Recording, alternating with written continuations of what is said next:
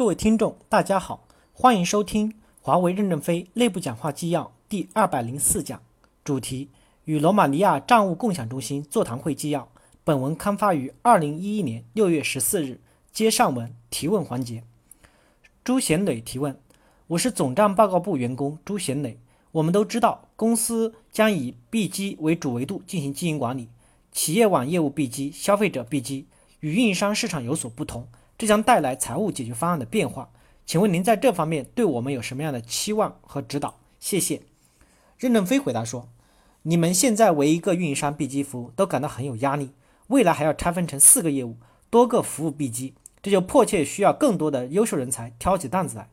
这么多年，我们的主要精力放在研发和销售领域，而忽略对平台支撑的关注，使得我们今天面临这么多机会，却没有足够的能力和干部支撑冲锋。”我来罗马尼亚之前还不知道有个共享中心在罗马尼亚，很官僚，很对不起你们。今天下午听代表处汇报的时候，胶片打出来，我才知道你们有共享中心在这个地方。我这才打电话给公司，说我想见见你们。你看，今天只见了你们，没有见代表处的员工，主要来见见你们，和你们谈一谈。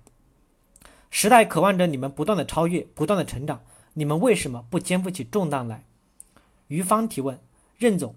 您期望我们学习更多的产品和项目知识，公司是否会有平台或渠道提供必要的支持？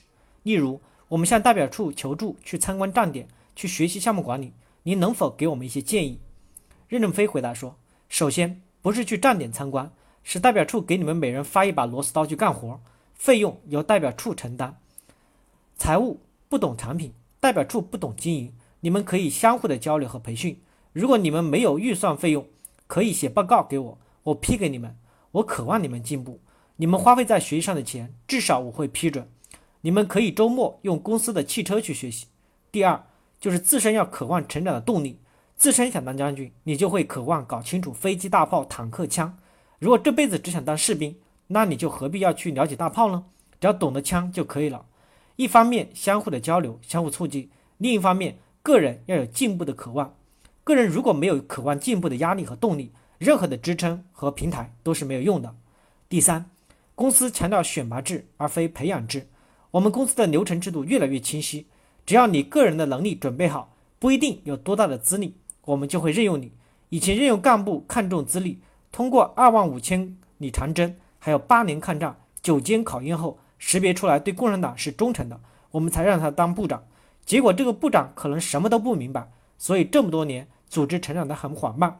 我们以后要要用明白人选拔，就是给品德好、有能力、有作为的人提供了极大的空间。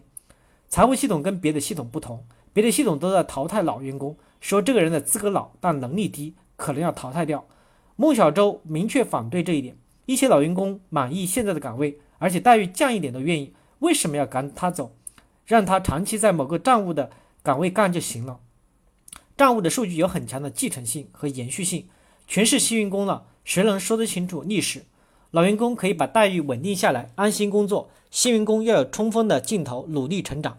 我们这么强烈的呼吁，想英雄辈出，你们就要赶快出啊！你们的财务中冲得太慢。去年我破格提拔了一百八十三个财务人员，但是直到今天，这些人都没有成长起来。你们辜负了我的期望。杜仲夏提问：刚才您多次提到 CFO 和项目财务。并要求财务系统人员要懂得项目管理。目前财务在项目中的作为只是进行数据整合，并没有深入到项目里面去。他们并不知道数据是否准确、是否合理。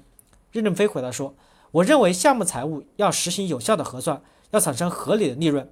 富士康的所有生产都是标准的，所以他的人员能力不需要很强，而且每个人都可以做得好工作。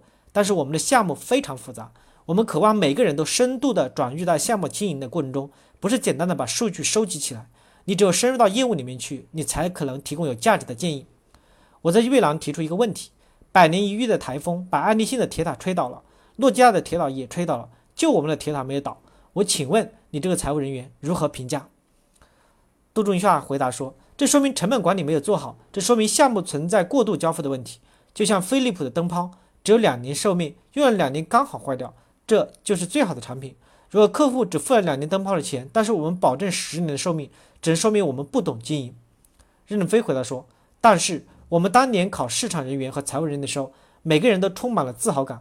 你看，诺基亚和安立信的铁塔都倒了，就我们没倒，华为的水平多高呀！华为公司的铁塔只有一个标准，在永远不会有台风的沙漠里装的也是这种铁塔。我们僵化的制定了太高的标准，为此我们每年多浪费了十万到二十万吨钢材。所以，我们今天必须加强项目财务的有效管理。我想三五年后，我们一定会看到有结果。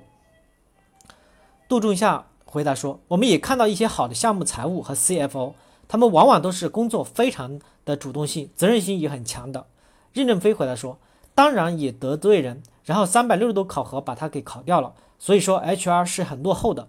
我们希望通过三六零度考核，发现这个人的能力，发现他的贡献和潜力，从而为我们使用这个干部提供基础。然而，我们现在都是在找他的缺点。越是努力干活的人，越是得罪人。如果得罪人的干部不会被提拔，那我们公司就必然走向死亡。